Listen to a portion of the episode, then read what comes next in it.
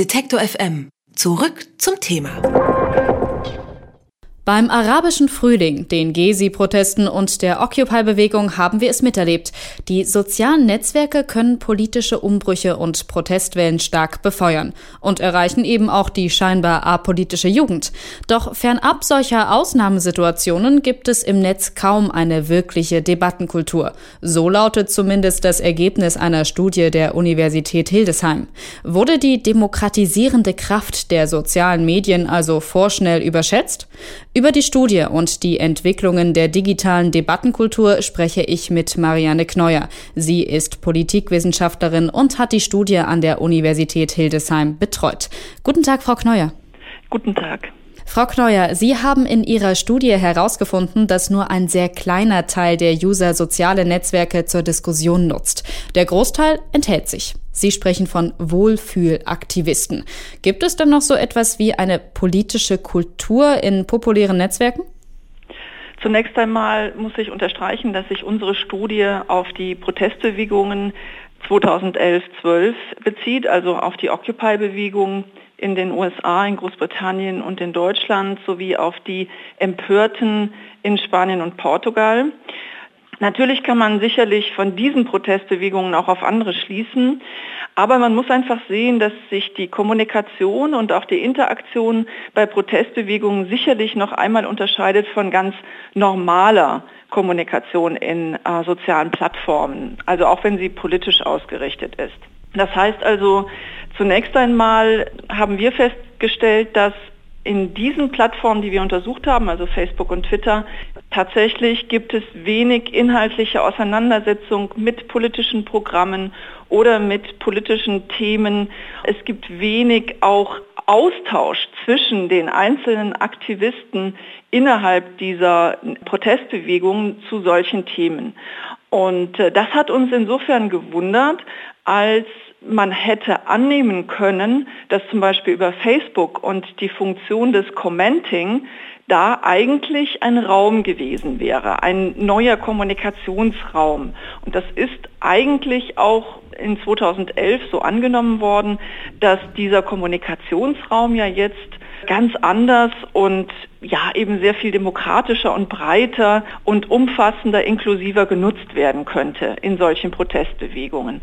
Und da sind unsere Ergebnisse doch eher ernüchternd. Können Sie denn etwas dazu sagen, ob es einen Unterschied macht, ob die Debatten im Privaten ablaufen, wie es eben bei Facebook-Gruppen möglich wäre, oder öffentlich, wie bei Twitter?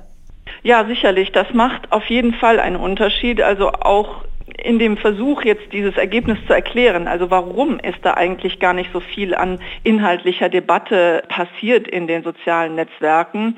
Und was man feststellen kann, sind zwei Dinge. Zum einen ist eben viel an inhaltlicher Debatte unternommen worden und gelaufen in den Zeltlagern. Also wir erinnern uns nicht, also Occupy in Wall Street, aber auch Frankfurt im Bankenviertel und Puerta del Sol in Madrid. Da gab es ja Zeltlager über viele Monate und basisdemokratische Versammlungen. Und dort ist sehr viel eben an dieser inhaltlichen Debatte auch unter den Aktivisten passiert.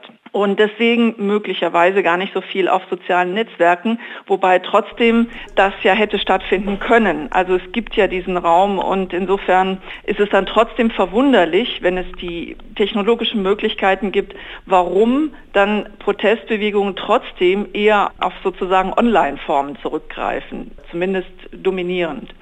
Der andere Punkt ist der sogenannte Wohlfühlaktivismus, den Sie eben schon angesprochen haben. Wir gehen davon aus, dass innerhalb von solchen Protestbewegungen verschiedene Typen von Aktivisten vorliegen. Das heißt also solche, die sowohl online wie auch offline sehr aktiv sind und also für sich sehr für die Sache einsetzen, die Sache sehr stark verfolgen, sich sehr stark engagieren. Und zwar auf der Straße genauso wie eben im Netz. Dann gibt es Aktivisten oder Sympathisanten, die vielleicht nicht auf die Straße gehen aus verschiedensten Gründen und sich nicht dort aktiv engagieren, aber die Sache an sich, für die sie sich einsetzen wollen, durchaus über ihre Plattform oder über das Internet, das Netz eben verfolgen und dort eben auch mal liken, mal sharen, vielleicht auch einmal einen Kommentar absetzen. Aber sie beschäftigen sich mit der Sache. Und dann gibt es einen dritten Typen, den wir Wohlfühlaktivisten nennen, der zwar die Sache auch verfolgt, aber sich nicht wirklich engagiert, auch nicht wirklich tief einsteigt, sondern einfach sich nur ein gutes Gefühl dadurch verschafft, indem er zum Beispiel den Like-Bottom anklickt und das Gefühl hat, er hat jetzt sich politisch engagiert und viel bewegt, was natürlich nicht der Fall ist. In der Studie haben Sie ja verschiedene Länder untersucht, darunter die USA und Großbritannien. Wie können Sie denn sagen, unterscheiden sich die von der deutschen Debattenkultur? Ja, das ist ganz interessant, weil die sich nämlich tatsächlich sehr stark unterschieden haben, obwohl es alles drei Occupy-Bewegungen waren. Wir konnten feststellen, dass ganz gegen unsere Annahme und auch ganz gegen die allgemeine Annahme in der Literatur und in der Öffentlichkeit Occupy Wall Street viel weniger global ausgerichtet war, sondern sehr viel stärker nach innen kommuniziert hat, also national. Das heißt, die Inhalte und auch die Reaktionen auf die Posts, also bei Facebook, Liking, Sharing, Commenting und so weiter, die waren sehr stark auf nationale Themen, auf nationale Posts ausgerichtet. Und interessanterweise war das in London ganz anders. London ist von allen Bewegungen, die wir untersucht haben, die, die am stärksten grenzüberschreitend kommuniziert hat. Und Frankfurt liegt so bei den beiden Bewegungen in der Mitte ungefähr. Aber es ist auf jeden Fall sehr interessant, dass die Ausrichtung der Kommunikation in allen drei Bewegungen unterschiedlich war. Jetzt haben wir darüber gesprochen, dass die politischen Debatten in sozialen Netzwerken doch wesentlich geringer ausfallen, als das vielleicht am Anfang vermutet worden ist. Aber die Frage ist doch, wie wichtig sind die denn überhaupt für unsere Gesellschaft? Braucht es die?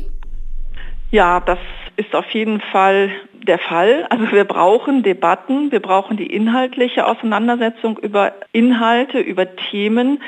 Wenn wir solche inhaltlichen Debatten nicht haben in der Gesellschaft, das kann man jetzt, glaube ich, auch wieder ganz gut sehen am Thema Flüchtlingsproblematik, dann gleitet die Debatte leicht ab in rein gefühlsmäßige, emotionale Bewertungen, die dann leicht auch eben mal in die eine oder andere Richtung ausschlagen können, weil sie eben nicht fundiert sind, weil sie sich eben nicht auf eine inhaltliche Auseinandersetzung zurückbeziehen.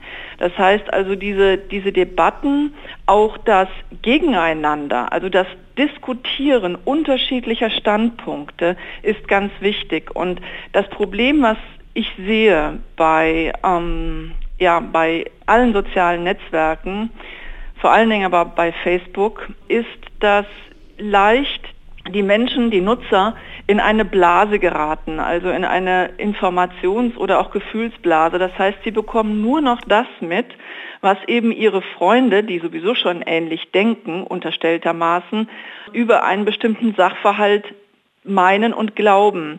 Das heißt, die Chance, dass man eben mal widersprüchliche oder gegensätzliche Standpunkte wahrnimmt und kennenlernt, die sind umso geringer, vor allen Dingen, weil eben gerade junge Menschen, junge Erwachsene und Jugendliche auch nicht mehr so viel Medien, sprich Fernsehen, Radio und Zeitung konsumieren. Und darin sehe ich schon eine Gefahr, dass eben auch vor allen Dingen diese unterschiedlichen Standpunkte nicht mehr wahrgenommen werden. Laut einer Studie der Universität Hildesheim gibt es in sozialen Netzwerken kaum noch eine Debattenkultur. Über die Studie und die Entwicklung von Diskussionen in sozialen Medien habe ich mit Marianne Kneuer gesprochen. Sie lehrt Politikwissenschaften an der Universität Hildesheim und hat die Studie betreut. Frau Kneuer, ich danke Ihnen für das Gespräch. Gerne. Alle Beiträge, Reportagen und Interviews können Sie jederzeit nachhören im Netz auf detektor.fm.